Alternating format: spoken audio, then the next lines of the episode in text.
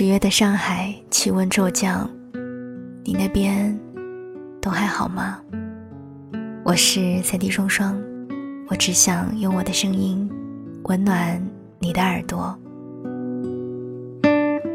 说是气温骤降，可能有一些过分夸大了身体上的感受，但习惯了微凉，突然间毫无预兆的气温下降。即使心中明知十月早该是深秋，一时还是不能够适应。好在习惯了出门前看一眼手机上的天气预报，随手翻出一件外套套上，不至于有没有预兆的被凉得瑟瑟发抖。很多时候，我们都太过于依赖一些东西，比如天气预报，比如手机。比如食物，这些东西的存在可以提前给予一些预警，好让自己多加防范，或者随时满足自己的各种需求，懒惰也好，寻求喜悦也罢，所以不自觉的就养成了习惯，没有他们就会手足无措，也生怕自己错的离谱，依赖一个人。也是一样的道理。习惯了那个人始终在那里，如火般炙热，亦或是凉薄如水。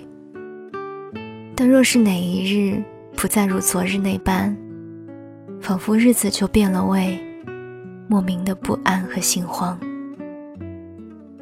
所以他们才说，最好的爱情是两个人彼此做个伴，不要束缚。不要缠绕，不要占有。但我不愿意苟同。爱情是发自肺腑的一种热烈的期盼、渴望，也是不计回报、无以细算的给予。人该有多无情，才能淡然的一起并肩看人间的种种落寞呢？情与爱中的那些悲喜起落，才是深刻存在过的印记。可以只许一碗清粥，唯愿温热而及时。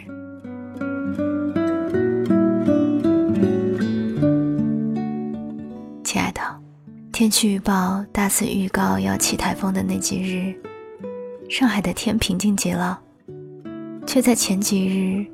又毫无征兆的肆意吹起，嗯，或许不是毫无征兆吧，只是并没有那么在意。人啊，总是不用太刻意，就能忽略一些不想拥有，或者是不在乎的东西。我只记得，风把自己吹得瑟瑟发抖，似乎没有哪一刻，比彼时更加清醒的。路人们纷纷快步逃离，但我突然就觉得很痛快。太过长久的，看见雨就会躲，感受到风就遮挡。人总是在潜意识里想第一时间的保护自己，用逃避，或者是假装看不见的方式。我在想，究竟要有多少勇气，才敢直面对抗？迎面而来的伤害呢？想起前几日看过的电影《悲伤逆流成河》，真正触动我的不是电影本身，而是片尾的一段段访谈，真真是心疼的红了眼眶。有些伤害即使过去，也不会消失的无影无踪。针没有扎到身上。当然不知道会有多疼。那一句不原谅，还是揪出了心里最脆弱的一道伤痕。原来很多人都跟我一样，我们可以不再去计较过往的种种，但并不代表我们可以原谅曾经巨大的伤害和那些可怕的生物。因为不是所有的疤痕都会愈合。伴随自己一辈子的阴影，是怎么躲都躲不掉的。敏感脆弱到不可救药，丝毫的疏离都会下意识的自省，看见人群会想躲，一个质疑的眼神就会轻易割破内心脆弱的弦，而这些心里的恐惧和焦虑只能够深藏，因为生怕再一次被嘲弄，生怕悲剧重演。他们说，人要变得强大起来。才能够有属于自己的皇冠。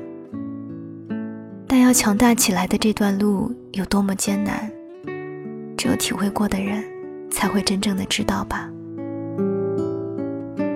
他们说，他们不能够理解我为什么会一个人看电影，一个人吃饭，一个人逛街。他们觉得别扭，怕别人的眼神。可是，亲爱的。你觉得我要怕什么呢？我还要介意什么呢？我在最无能为力的时候都挺过了绝望和无助，现在还有什么不可以的呢？我不过就是想证明，不依靠任何人，也可以过自己想过的人生，做自己想做的事。我们早就不再是羞涩的青葱年华中不知所措的少男少女。哪怕心中有伤，也会努力用伴随年岁一起生长出来的勇气，一点点的将其遮盖住。亲爱的，你说，成长究竟是不是一件好事呢？我们有了足够适应社会的智慧和能力，不再似儿时那般只会仓皇而逃。可是我们却也不能够再轻易的将自己的脆弱公之于众，好像成年人的世界里，从来就没有简单二字。嗯，那就不要去想那么多好了。每一次走夜路的时候，我都会习惯性的抬头看看天。晚风偶尔吹起头发，遮住眼睛，星星若隐若现的，如同一部默片在放映。我会想要请晚风把他们讲的秘密都传到我这里，听听他们的故事，好像就能把自己融进去似的。我也想要把我的秘密都告诉风，我相信，他一定能带走所有的悲伤。换我一个关于爱的故事。我是 CD 双双，我有双份的阳光，一份送给我自己，还有一份送给不经意间聆听到的你。我们下一次声音里见。我是湖畔的聆听者，偷取你施舍的快乐。像风一样的真实，有虚妄的活着。我的自由快要干涸，答案还在风中悬着。像你一样的洒脱有孤独的过客，我也把浪漫燃尽了，